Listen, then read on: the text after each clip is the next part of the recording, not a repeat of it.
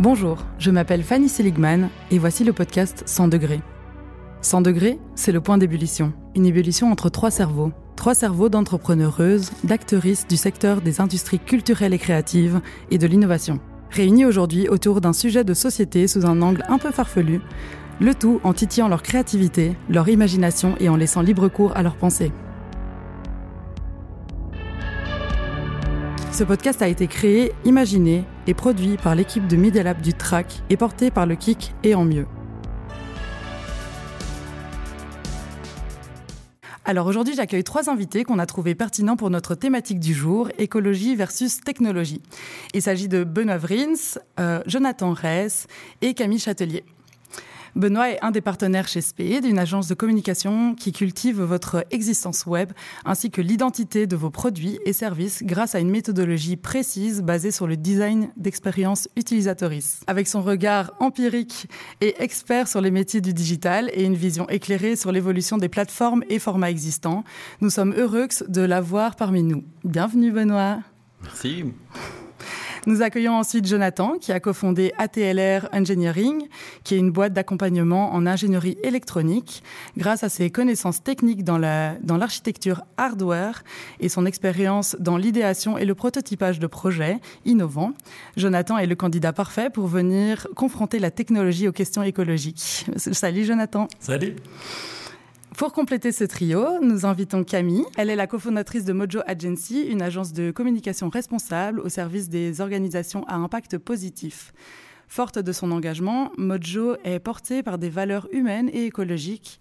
Et Camille a co-créé cette agence sans actionnaire en proposant une vision innovante de la communication digitale au sens large. Bonjour Camille. Bonjour.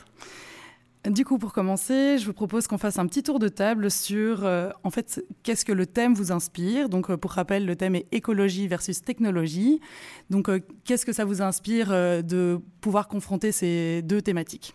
Moi, ça m'inspire beaucoup parce que c'est quelque chose que je fais au jour le jour. Il y a beaucoup de, clients qui, à l'heure actuelle, ont cette vue justement sur le point de vue écologique de leurs leur produits. Et donc, euh, bah, c'est vraiment quelque chose sur lequel on réfléchit tous les jours, euh, comment justement utiliser la technologie tout en restant écologique. Donc, euh, ouais, je pense qu'il y a énormément de choses à dire. Trop bien. Mais pareil pour nous chez Mojo, c'est aussi un sujet qu'on a, qu'on traite au quotidien, et c'est aussi un sujet plus large, philosophique, parce que ça touche vraiment à des questions bah, de l'usage des technologies, mais aussi euh, qui pose la question de, de, la relation justement. Technologie, c'est aussi lié à l'idée d'innovation. Innovation, c'est fondamentalement lié à la question de progrès. Progrès qui est aussi lié à l'idée potentiellement de croissance. Donc ça, ça, pose vraiment des questions par rapport à notre modèle économique et notre rapport euh, au monde en tant que, que, citoyen, en tant que consommateur. Donc voilà, c'est une large question, mm-hmm. super intéressante. et toi, Benoît? Ben, moi aussi, évidemment, chez, chez c'est une thématique qui est très présente euh, depuis toujours, j'ai envie de dire. Mais après, évidemment, il y a, y a, les effets de mode, il y a les, y a les termes d'aujourd'hui, d'hier, euh, de demain. Euh, voilà. Mais moi, évidemment, comme je suis essentiellement designer d'expérience utilisateur, c'est vraiment plus la dimension humaine qui m'a toujours parlé. Et vraiment, c'est une approche plus méthodologique de réflexion. Mais c'est aussi bien l'humain dans les produits qu'on va développer avec euh, les entreprises euh, qui, font appel à nos services, mais c'est aussi euh, l'humain dans le rapport qu'on a à collaborer entre nous au mhm. sein de l'agence. Ok, merci. Donc je vais introduire un petit peu le sujet comme voilà une petite description du sujet. Donc, euh, comme on le sait euh, sans doute euh, tous, la technologie n'est pas toujours synonyme d'écologie. Donc, de la fabrication de nos dispositifs jusqu'au stockage des données, la technologie peut avoir un aspect assez immatériel, car Internet ne nous semble pas spécialement palpable au premier abord, mais ça représente quand même 4% des émissions de gaz à effet de serre dans le monde, donc selon Greenpeace. Les trois sources principales de cette pollution sont les équipements informatiques des utilisateuristes, euh, les data centers et les applications numériques, dont entre autres la plus euh, énergivore qui est le streaming vidéo. Donc, euh, dans cet épisode de 100 degrés, j'aimerais parler de croissance exponentielle du développement technologique, son lien éventuel avec la crise climatique et surtout de solutions. Et les idées peuvent être folles. Donc, je vous invite tous les trois à échanger, lancer vos idées lorsqu'un élément vous interpelle et surtout à laisser vos cerveaux vagabonder dans vos fantasmes les plus fous. Donc, j'aimerais commencer avec une question. Euh, selon vous, est-ce que écologie et technologie sont antinomistes Ouf. moi, effectivement, il y, a, une dimension qui est euh, peut-être euh, particulièrement intéressante à, travailler, mais elle est, présente chez tout le monde, je pense. C'est le, rapport qu'on a dans notre quotidien à être continuellement dans la contradiction. Donc effectivement, d'un côté, on essaye d'avoir un, comportement écologique, mais en même temps, on est consommateur de plein de choses. Euh, et il y a plein de choses qu'on aimerait bien changer. On, on fait chaque fois un peu comme le colibri, euh, euh, notre petite goutte, on apporte notre petite goutte pour éteindre l'incendie, mais en même temps, voilà, ça reste une petite goutte. Et donc effectivement, il y a cette dynamique typiquement dans la dimension euh, technologique qui, est là. C'est-à-dire que forcément, on va consommer, on va consommer de la technologie, on va créer de la, euh, de la technologie effectivement dans une réflexion aussi qui est de se dire pourquoi on le fait. Euh, mais voilà, et donc cette contradiction, elle est là. on utilise des terminaux, des, des, ordinateurs, des, des des téléphones qui, qui, sont effectivement aussi dans une dynamique qui n'est pas écologique. Donc qu'est-ce qu'on fait à partir du moment où même l'essentiel de, de, la technologie n'est pas écologique quoi? Mm-hmm. Oui, moi je pense que surtout on est à l'heure actuelle dans un monde où on aime bien opposer les choses, dire euh, soit ça c'est bien, soit ça c'est mal. Et euh, je pense que c'est surtout la façon dont on utilise la technologie qui peut être positive ou négative. Euh, à l'heure actuelle, il y a énormément de technologies qui vont justement nous aider à lutter contre le réchauffement climatique, mais il y a aussi énormément de gadgets que l'on utilise tous les jours et qui, eux, sont des catastrophes. Donc, oui, voilà, il faut savoir utiliser les, outils pour les, bonnes choses et euh, en utilisant bien les outils, ben, forcément, on va aller vers un mieux, je pense. Je sais pas si tu as euh, un avis. Oui, bah, je partage les deux points de vue. C'est vraiment une question qui, est vraiment liée aux usages. Euh, dans plein de secteurs, euh, typiquement la santé par exemple, on voit que tout ce qui est lié à l'innovation technologique va a vraiment euh, plein de bénéfices pour les, pour les patients. faire des opérations avec des micro-robots, bah, c'est juste dingue. mais dans d'autres secteurs, on peut se poser quand même des questions quand on construit des distributeurs automatiques de croquetage pour les, pour les chats. Euh, on se, voilà, peut-être que c'est pas forcément un usage qui est essentiel euh, pour le bien commun, euh, mais comme tu le dis aussi, c'est, enfin, on n'est pas dans un monde noir ou blanc. On, on, vit tous en 2023, donc il faut aussi s'adapter à l'environnement qui nous entoure et on peut pas se couper et revenir, revenir à la préhistoire, quoi. Donc mhm, c'est pas mhm. réaliste. donc en effet, il faut se poser les bonnes questions de, des usages et, et aussi de notre, de notre relation aux choses et arriver, enfin de tendre vers peut-être plus de sobriété. Alors c'est un grand mot qui, euh, qui revient, qui est, qui est, à la mode, sobriété euh, du numérique, sobriété un peu dans, dans tous les sens. Euh, en tout cas, nous, en tant qu'agence de communication, on, se pose quand même la question parce qu'on a, donc on est une agence qui essaie d'être la, plus engagée possible, mais comme tu le dis, Fanny, le numérique, bien qu'il soit impalpable, a quand même des, des, effets néfastes sur plein de, de, domaines. Donc on, voilà, on, fait notre part, notre part des, choses, mais, mais on, est, loin d'être irréprochable. Enfin, c'est difficile de voilà d'être euh, d'être parfait. Mhm. Pour rebondir euh, sur ce que tu viens de dire, euh, est-ce que tu considères que la transition écologique serait envisageable avec le développement technologique, ça rejoint aussi un petit peu ce que tu as dit, Jonathan, par rapport à le fait d'utiliser la technologie comme outil. Mais donc c'est un petit peu une voilà une question conjointe sur voilà comment en fait au final exploiter euh, ce développement et cette innovation technologique euh, dans une transition écologique quoi Qu'est-ce que vous auriez, vous auriez envie euh, voilà, d'imaginer quoi? Ben, Je pense qu'on peut se laisser rêver à des technologies qui, qui, ont vraiment un impact pour nous sauver de manière globale. On peut penser par exemple à la, fusion nucléaire qui serait vraiment quelque chose de merveilleux d'un point de vue production d'électricité. Cependant, je pense que imaginer qu'on va s'en sortir juste parce qu'on a un énorme breakthrough d'un point de vue technologique, bah, c'est pas très safe comme, euh, comme solution. Il faut continuer à avancer dans ce genre de dans ce genre d'avancée, mais euh, il faut aussi d'un autre côté euh, réfléchir un peu toutes nos façons de consommer et de nouveau, j'aime pas l'idée d'opposer les choses. Il faut faire les choses en même temps. Et je pense mhm. que c'est la somme de beaucoup de petites choses qui peuvent amener vers quelque chose de positif. je pense par exemple au fait qu'à l'heure actuelle, je vais parler du, du milieu de l'électronique, c'est parce que c'est de là que je viens la plupart de l'électronique euh, produite dans le monde est produite en Chine. C'est pas le pays le plus safe d'un point de vue production de CO2. Euh, on est en train d'en revenir, je vais dire grâce à la crise Covid, mais euh, c'est un, peu, un peu bizarre de dire grâce. Mhm. Mais on est en train de faire revenir des fonderies par chez nous, on est en train de ramener ces technologies euh, en Europe. Et je pense que c'est une des solutions qui va nous permettre aussi de ben, simplement avoir une, une, production plus propre et, et, permettre de justement utiliser ces technologies de façon peut-être plus responsable et les produire de façon plus clean, quoi. Mhm, mhm. Oui, je pense que c'est aussi euh, changer les approches et on, se rend compte qu'aujourd'hui, il y a quand même des, mouvements qui se mettent en place, notamment euh, tout ce qui est logique circulaire. Donc on voit qu'on peut euh, euh, essayer d'utiliser tout ce qui est outils technologiques à disposition qui sont déjà existants, d'arriver à augmenter leur durée de vie, d'arriver à, les réparer avec des repair cafés, avec justement des, des, entreprises comme Fairphone ou comme Back Market qui proposent mm-hmm. justement de réutiliser l'existant plutôt que construire des, nouvelles, des, nouveaux, des nouveaux produits. Donc tout, tout ce genre de, de de démarche euh, est assez encourageante. Mhm. Et puis, euh, moi, je pense aussi qu'il y a, enfin, à, mon niveau plus personnel et euh, au, niveau de l'agence, je pense qu'il y a un gros travail d'éducation en fait qui, qui, est là.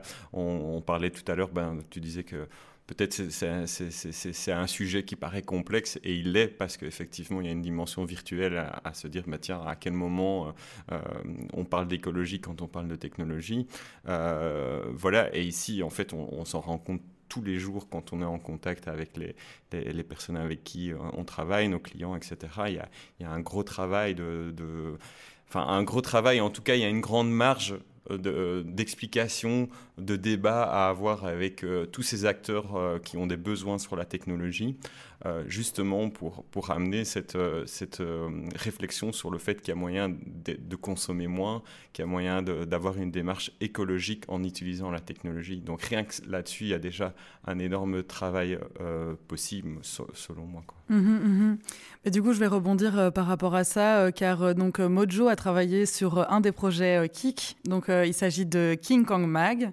Et donc, euh, Mojo a développé euh, le site euh, de King Kong. King Kong qui a une option low carbone. Donc, ma question, c'est un peu dans quelle mesure la technologie peut-elle contribuer à la sensibilisation du public à l'écologie et à l'adoption de comportements durables?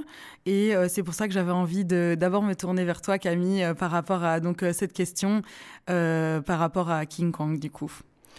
Euh, oui, alors en effet, il y a pas mal de choses qui peuvent être faites, notamment euh, tout ce qui est lié au serveur. Donc par exemple, euh, choisir des hébergements qui soient le plus green possible. il y a aussi des, solutions, par exemple en compressant le poids des images pour faire des, sites qui soient, qui soient moins lourds. passer au noir et blanc justement pour aussi avoir un, diminuer au maximum son impact. Donc il y a plein de choses à faire. Aussi ce qu'on ce qu'on enfin ce qu'on essaye de faire avec nos clients, c'est comme tu disais, d'essayer d'avoir une, démarche de sensibilisation en leur disant que voilà, déjà on essaye de, réduire tout ce qui est euh, euh, émissions euh, carbone et ensuite de, compenser les émissions restantes par voilà, il y a plusieurs choses, à faire aussi. Donc voilà, il y a en effet une démarche d'éducation et un volet technique, technologique où on peut mettre en place des choses concrètes pour essayer de diminuer l'impact. Par rapport à toi, tes clients euh, par rapport à, nos clients, je pense que une des démarches qu'on peut faire qui est relativement simple et qui, peut vraiment amener quelque chose, c'est avoir tout un retour vers la low-tech. C'est un peu un buzzword dans ce moment. Euh, c'est une façon euh, simple d'utiliser des technologies qui sont peut-être plus âgées, qui sont moins, moins énergivores et qui vont peut-être pas amener exactement le même résultat, mais qui, dans certains cas, sont plus que suffisantes. Euh, comme ce que je dis souvent, c'est on n'a pas besoin d'un bazooka pour tuer une mouche. Euh, les gens aimeraient bien avoir des écrans 12K, euh, avoir, je sais pas, un rétroéclairage hyper actif. ils aimeraient bien avoir le, vraiment le produit le plus shiny possible, j'ai envie de dire. Alors que dans certaines situations, ça n'a vraiment aucun intérêt. on peut utiliser même dans, je pense, pour le transfert de données, il y a énormément de nouvelles technologies qui permettent justement de faire du transfert de données en, en device dit ultra low power. Euh, on a déjà développé des devices qui peuvent tenir jusqu'à 8 ans sur une pile. À l'heure actuelle, il y a vraiment des avancées justement dans le fait de développer des appareils qui consomment le moins possible et, euh, qui récupèrent aussi l'énergie qui peut être perdue en énergie harvesting sur des microcontrôleurs qui peuvent tourner sur euh, vraiment des quantités d'énergie ultra faibles et qui peuvent quand même transmettre de la data et donc rester dans ce monde de l'Internet des objets qui, à l'heure actuelle, est vraiment en train de se développer. Mhm, mhm. Est-ce qu'il y aurait euh, des actions euh, que vous envisageriez? Donc euh, comme par exemple avec King Kong, je sais que Benoît donc avait fait aussi un il avait fait une conférence par rapport à ça justement pour expliquer que bah il se rendait bien compte que que voilà un site internet dans tous les cas va consommer. Mais donc comment essayer de faire ça comme ça? Est-ce qu'il y a d'autres actions que soit une de vos entreprises ou agences envisage justement pouvoir continuer à entretenir un rapport durable avec les clients mais aussi bah, de nouveau un peu à continuer à sensibiliser euh, un petit peu ben, à la consommation euh, des technologies et d'Internet, euh, etc. Et si tu parlais, Camille, de sobriété numérique, et, effectivement, enfin, moi j'aime assez bien ce terme aussi, parce qu'il y a ce rapport de dire que la consommation est là, mais elle peut se faire dans, un rapport de sobriété et donc amener cette dimension que, euh, en fait, c'est peut-être ça dont on a besoin. Tu parlais de, du low-tech. Ben, low-tech, sobriété, je pense que c'est vraiment deux termes qui sont euh, parallèles euh, sur beaucoup de choses. Et, et, donc, c'est ça, c'est amener souvent les clients dans une réflexion de se dire, mais qu'est-ce que vous avez réellement besoin? Enfin, quels sont vos réels besoins? Donc, c'est vrai qu'un site Internet, aujourd'hui, on peut imaginer qu'il y a beaucoup d'effets dedans, qu'il doit être euh, impacté visuellement euh, euh, les personnes qui vont dessus, ou au contraire être dans un rapport qui est par exemple beaucoup plus dans l'inclusion, qui est aussi dans un rapport de dire ben, l'accessibilité de l'information. Donc à partir du moment où on travaille beaucoup plus sur un rapport d'accessibilité, c'est-à-dire vraiment de faire en sorte que l'information, tu parlais des datas, euh, soit les plus disponibles euh, pour, les, pour les gens qui vont sur le site internet ou qui vont sur, euh, sur le média internet de manière globale, eh bien on est dans cette réflexion aussi de sobriété, c'est-à-dire que c'est l'information d'abord et pas nécessairement l'enveloppe qui va amener peut-être une consommation beaucoup plus importante. Mm-hmm. Du coup, j'ai une question qui va être peut-être un peu confrontante, mais euh, quelle serait du coup la différence entre faire un petit effort et du greenwashing? Waouh. Euh, mais, en fait, ouais, en fait, c'est ultra difficile euh, parce que le nombre de fois où euh, on s'écoute parler et puis juste après on dit ah, putain c'est du bullshit en fait, c'est du, du, greenwashing, c'est horrible parce qu'on a l'impression que le discours qu'on a avec les gens, peut-être même aujourd'hui autour de la table, mais oui, ça peut être très très vite pris pour du, du, du bullshit complet parce que concrètement, enfin, c'est un peu ça, euh, notamment euh, dans les, euh, les, jeunes générations, ils, ils, souhaitent du concret, etc., quand ils se mobilisent. et donc ici, effectivement, voilà, c'est quelque chose. Moi, je pense que à partir du moment où, où on développe une réflexion et, et d'une certaine manière qu'on implique toutes les personnes dans cette réflexion, c'est plus du greenwashing. quoi. C'est pas juste une connaissance qui est euh, personnelle sur un sujet, j'ai suivi une formation, j'ai fait ceci, mais c'est quelque chose qui, euh, qui est collectif. Donc déjà, je trouve qu'il y a, euh, y a quelque chose, quand je dis collectif, ça peut être au sein de l'agence, parce que chez nous vraiment, c'est quelque chose qui est collectif. On a, on a vraiment tous des espaces de, de pour pouvoir parler et échanger sur cette thématique-là. Et puis, euh, et puis voilà, et puis effectivement, après, elle, est transmise à nos clients, elle est transmise dans nos projets, dans la façon dont on travaille. Quoi. Mmh, mmh, mmh. Oui, mais chez nous, c'est une, une, question qui est, euh, voilà, qui est à la fois très complexe et qui est au cœur de notre métier. Euh, c'est vrai qu'en en tout cas, on accepte des clients, enfin, on travaille avec des clients qui sont engagés ou qui mettent en place des choses très concrètes pour améliorer les choses. Euh, donc au début, c'était très facile, c'était beaucoup d'ONG, de fondations, euh, d'entreprises sociales.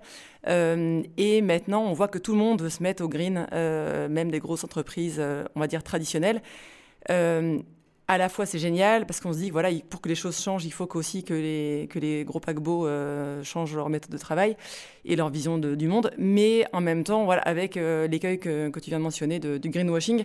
Donc, on avait essayé au départ de mettre en, place une espèce de, grille euh, pour qu'on puisse évaluer euh, le degré d'intégrité de chaque organisation avec plein de critères, etc. Et en fait, c'était hyper compliqué. En fait, comme tu le disais aussi, c'est ni noir ni blanc.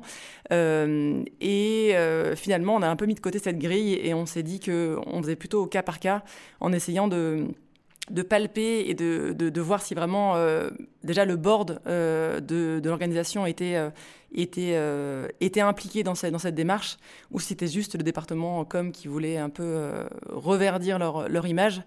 Et en fait, ça se sent assez vite. et et donc finalement, on a décidé de, justement euh, d'accompagner bah, toujours les, on va dire les acteurs qui sont déjà engagés, mais aussi euh, d'accompagner ceux et, celles qui veulent euh, aller vers plus de, plus de responsabilité, on va dire. Mm-hmm. Donc, donc peut-être des, des, entreprises qui sont plus classiques, mais qui commencent à mettre en place des choses. voilà. Trop bien. Oui, c'est, euh, je pense que c'est compliqué de justement mettre la limite entre ce qui est du greenwashing et ce qui est vraiment une, euh, une volonté, euh, parce que justement, ça dépend de la volonté des gens et c'est pas quelque chose qu'on peut voir de façon évidente. c'est très difficile de juger certains secteurs. En fait, il y a des secteurs qui vont forcément être beaucoup moins verts que d'autres. moi, je travaille dans l'électronique. Produire des PCB, c'est une catastrophe. Hein, euh, ça consomme énormément, ça utilise des produits chimiques. Euh, donc c'est très compliqué pour une société qui fait de l'électronique d'être verte, tout comme euh, des, des, sociétés qui travaillent dans la pétrochimie.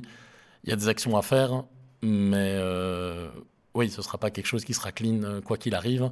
Après, évidemment, c'est aussi à ces sociétés-là de mettre des actions en avant pour rendre la chose la plus verte possible mais on ne peut pas comparer euh, tous les secteurs et dire vous devez émettre les mêmes quantités de, CO2, alors que en fait on attend de tous les secteurs qui continuent à produire quoi. c'est ça qui est un mhm. peu compliqué et c'est là que c'est compliqué de dire ok euh, je prends un exemple euh, assez gros Total fait du greenwashing ils en font sûrement mais à côté de ça on a tous des voitures enfin pas tous mais il y a beaucoup de gens qui ont des voitures et qui en ont besoin et euh, ben, sans ce moyen de transport, on serait tous dans une situation vraiment pas évidente. Donc, c'est un peu touchy, je trouve, euh, de vraiment savoir qui est dans une manœuvre euh, volontaire et qui cherche vraiment à changer les choses et qui ben, profite juste de la vague et surfe dessus pour avoir une, belle com. Quoi. Il faut, savoir aussi qu'il y, a des, éléments normatifs sur lesquels on peut se, se, baser. Donc il y a des normes, il y a des labels, euh, il y a toute une série de choses sur lesquelles effectivement on peut euh, d'une certaine manière aller plus loin que le discours. Et qui, le discours étant peut-être la, dimension où c'est juste du greenwashing, ou à voir, hein, mais euh, dans certains cas, ça peut être le cas. Et effectivement, quand tu t'engages dans une, euh, la, réflexion d'obtenir un label, bah, ça veut dire que pour obtenir ce label, bah, tu as eu développé une réflexion en interne, tu as fait des formations, tu es capable de faire labelliser un site internet sur certains euh, critères, euh, tu, tu, respectes une norme qui est une norme européenne X ou Y, et donc à, partir de ce moment-là, c'est plus juste du discours, il y a vraiment on va plus loin dans cette réflexion-là. Mais c'est vrai que de nouveau dans le rapport greenwashing, Camille, je sais pas si tu euh, tu, peux témoigner de ça. Mais effectivement, on reçoit pas mal d'appels d'offres aujourd'hui où cette dimension euh, euh, de, réflexion écologique doit être présente et on doit montrer qu'on sait le faire. Mais effectivement, dans la pratique, souvent, en fait, on ne le fait pas. Mhm. et ça, c'est parfois... là, c'est le, greenwashing vécu dans l'autre sens. C'est-à-dire qu'on doit montrer qu'on est capable de le faire, mais finalement, ce n'est pas une, compétence qui est utilisée réellement dans le projet. Mhm. Oui, bah, ce qui est compliqué, c'est qu'on vit dans un environnement euh, où euh, il y a une compétition avec des acteurs qui ne sont pas encore... Euh, enfin, on combat pas à armes égales. Donc, par exemple, si on prend l'exemple d'une entreprise qui décide de tout passer en noir et blanc, ou compresser ses images, ou justement éliminer les images et faire que du texte, versus euh, une autre entreprise euh, qui en envoie, enfin qui voilà, qui est beaucoup plus eye-catching, bah c'est compliqué en fait de sortir euh, du, lot. Il faudrait que tout le monde s'y mette et qu'il y ait plus, potentiellement plus, plus de normes, plus de règles. Mais ça change. Enfin, on voit en tout cas au niveau européen que maintenant les organisations sont, sont un peu obligées de se mettre euh, au pas. Et il y a quand même maintenant des rapports qui vont être rendus obligatoires. Avant, euh, il fallait montrer son impact, enfin les résultats financiers. Euh, maintenant, il va falloir aussi montrer bah, les résultats, on va dire RSE, donc montrer l'empreinte carbone, mais aussi l'empreinte sociale, écologique, économique. Donc tout ça, ça va faire un peu évoluer les mentalités, je pense, par la contrainte, mais bon, c'est peut-être bien. Mmh. Merci.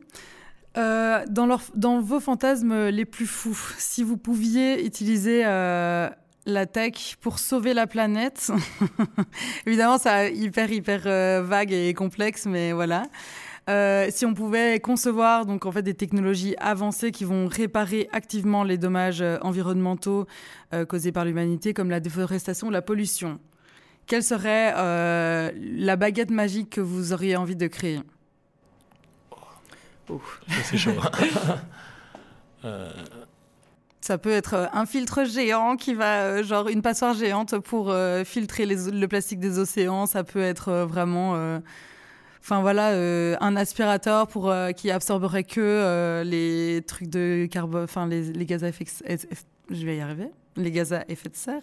Ça pourrait être plein, voilà, juste un truc voilà qui permettrait d'avoir un, un, gros impact qui permettrait des avions qui parsèment des graines, euh, voilà, des avions qui passent au-dessus des forêts déforestées avec plein de graines et du coup, ce serait trop beau. mais ce qui est compliqué, c'est que là, en fait, on parle de compenser des émissions, alors que je pense qu'il faudrait aussi changer les usages, les, usages et se dire qu'il faut peut-être, enfin, il faudrait peut-être prendre moins l'avion et en fait se, dire qu'au lieu de prendre euh, l'avion tous les tous les trimestres pour aller faire des week-ends euh, en Europe, bah, on essaie de le prendre, enfin, de diminuer, qui a de, de de, ouais, d'essayer de diminuer notre consommation. Enfin, on parlait de sobriété numérique, mais c'est aussi sobriété euh, du quotidien.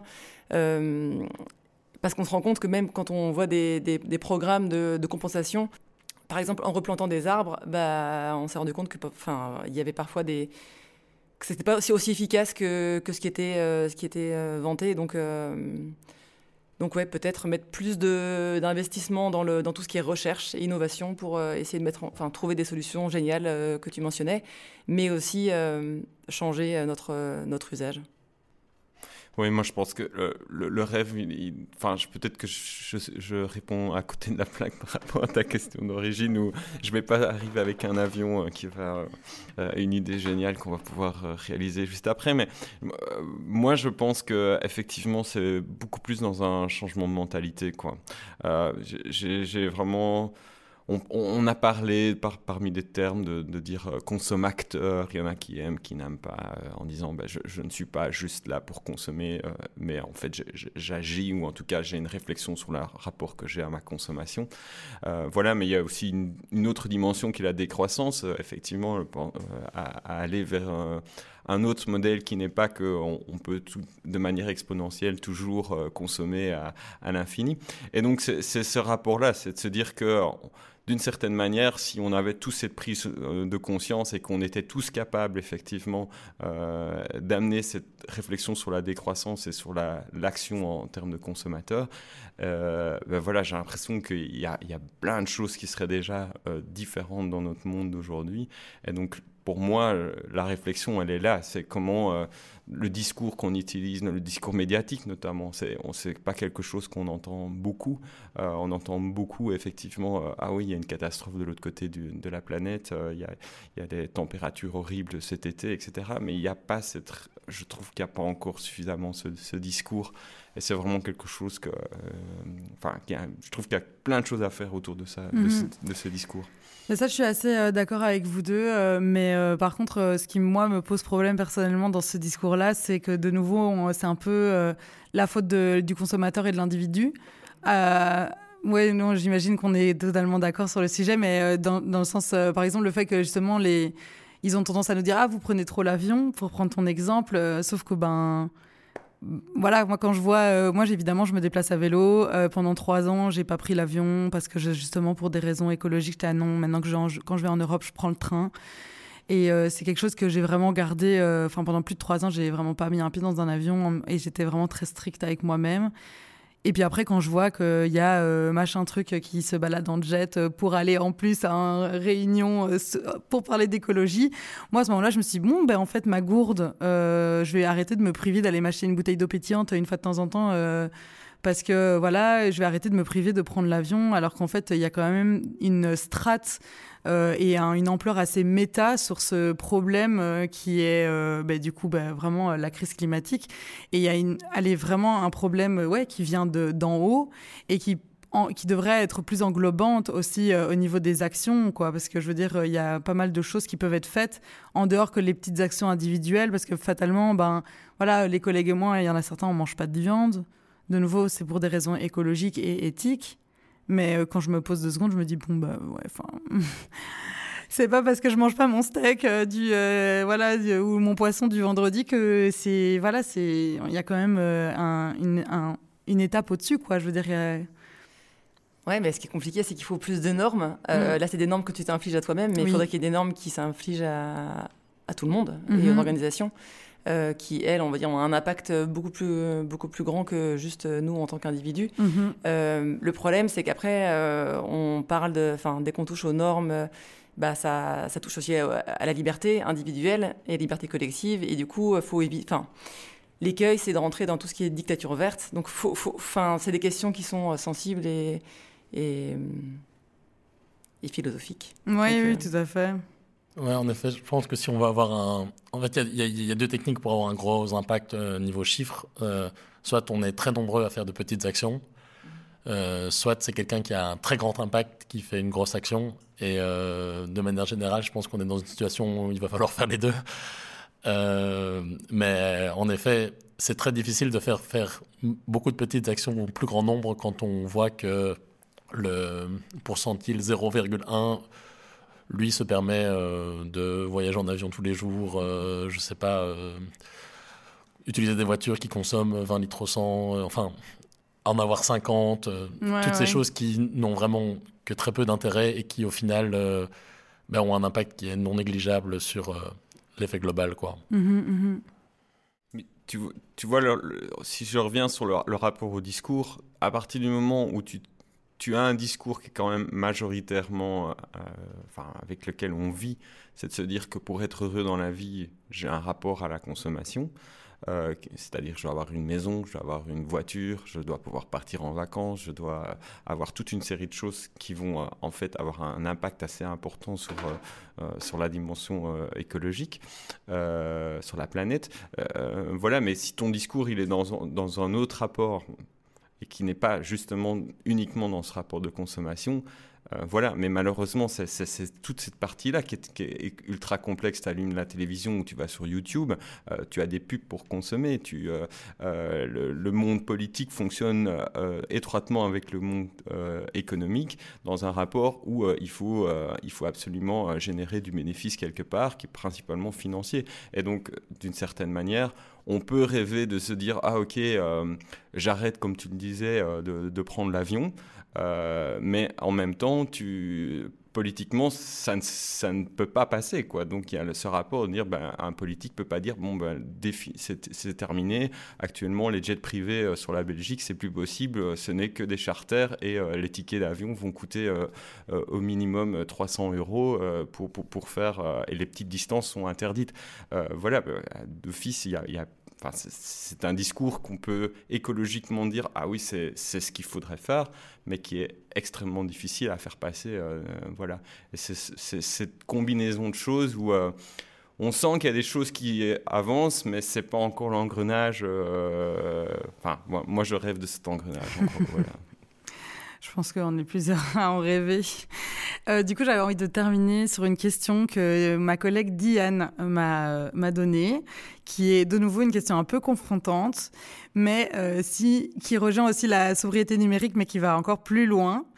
Euh, en gros, si on n'a pas de solution, est-ce qu'on lâcherait pas une bombe IEM sur la, sur la planète pour essayer de régler le, le problème quoi. Donc si vous savez pas ce, ce que c'est, une bombe une bombe IEM, c'est une bombe à ondes électromagnétiques qui détruit toute l'électricité et donc qui nous fait retomber euh, à l'âge de pierre. Euh... ouais, je peux réagir directement là-dessus. Euh, je pense pas que ce soit une solution parce que au final, ce que ça va entraîner, c'est que on va quand même on a certains besoins de base qui nous permettent de survivre, euh, de la chaleur, avoir un toit et des choses comme ça. Et euh, certaines des technologies qu'on utilise nous permettent de justement réduire l'impact que l'on a euh, pour ces besoins primaires. Le problème, c'est pas ces besoins primaires, c'est les autres besoins qu'on a créés et qui, pour lesquels on utilise aussi énormément d'énergie. Si on balance une bombe IEM et qu'on crame tout, au niveau du transport, au niveau de la production, au niveau de se chauffer, les, gens vont commencer à couper des arbres pour, euh, pour faire des feux chez eux. Quoi. Euh, je pense que l'impact global de la technologie, euh, vu le nombre qu'on est actuellement sur Terre, est positif, mais que ça pourrait marcher. C'est juste qu'au final, ce que ça va faire, c'est que ça va réduire drastiquement le nombre de gens qu'il y a sur Terre. Et ça, c'est une autre solution. c'est une solution que je ne défendrai pas. Oui, c'est exactement ça. C'est comment défendre l'indéfendable. C'est-à-dire que tu, pars du principe que, euh, d'une certaine manière, pour sauver l'humanité, on va dire, euh, on, doit, on doit passer par là. Mais sauver l'humanité, c'est accepter aussi que tu puisses disparaître toi-même alors, euh, mm-hmm. et, et, tes proches. Et, etc.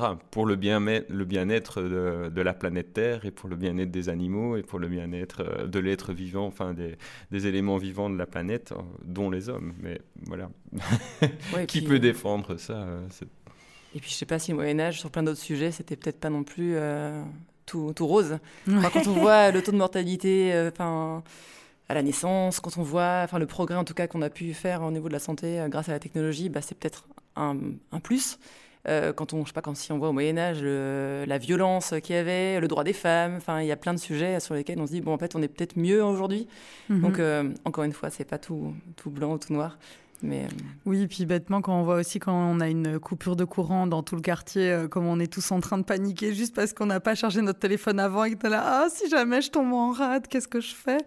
C'est vraiment un peu ça, genre essayer d'économiser les dernières batteries qu'on a sur l'ordinateur pour pouvoir terminer son film. Voilà, mais oui, c'est vrai que c'est du coup. Euh, voilà, mais c'est la question de Diane. Merci Diane. c'est ça. Euh, je voulais vous remercier d'avoir pris le temps, euh, d'avoir donné vos idées, d'avoir échangé sur le sujet qui évidemment pourrait encore durer des heures et qui est tellement intéressant. donc merci beaucoup pour votre présence et d'être venu et d'avoir pris le temps. Merci Fanny, merci, beaucoup à toi. Vous venez d'écouter 100 degrés un podcast par le Media Lab du track Hub Créatif Namurois. Imaginé par Diane Motin, présenté par Fanny Seligman, filmé par Julie Mouvet, monté par Antoine Brasseur, mixé et masterisé par Antoine Brasseur. L'identité visuelle est faite par Minuit Studio. Ce podcast est rendu possible par les fonds FEDER et la région Wallonne qui ont financé les équipements du Media Lab. Le Media Lab est un lieu d'expérimentation et de prototypage dans l'audiovisuel immersif tels que la réalité virtuelle, la réalité augmentée, le motion capture et tout ce qui touche au domaine du son comme le podcast et le son binaural. Le Media Lab propose un studio multimédia muni d'équipements de pointe, une programmation de workshops, de rencontres et de conférences dans ces domaines, ainsi qu'un accompagnement personnalisé au développement de projets.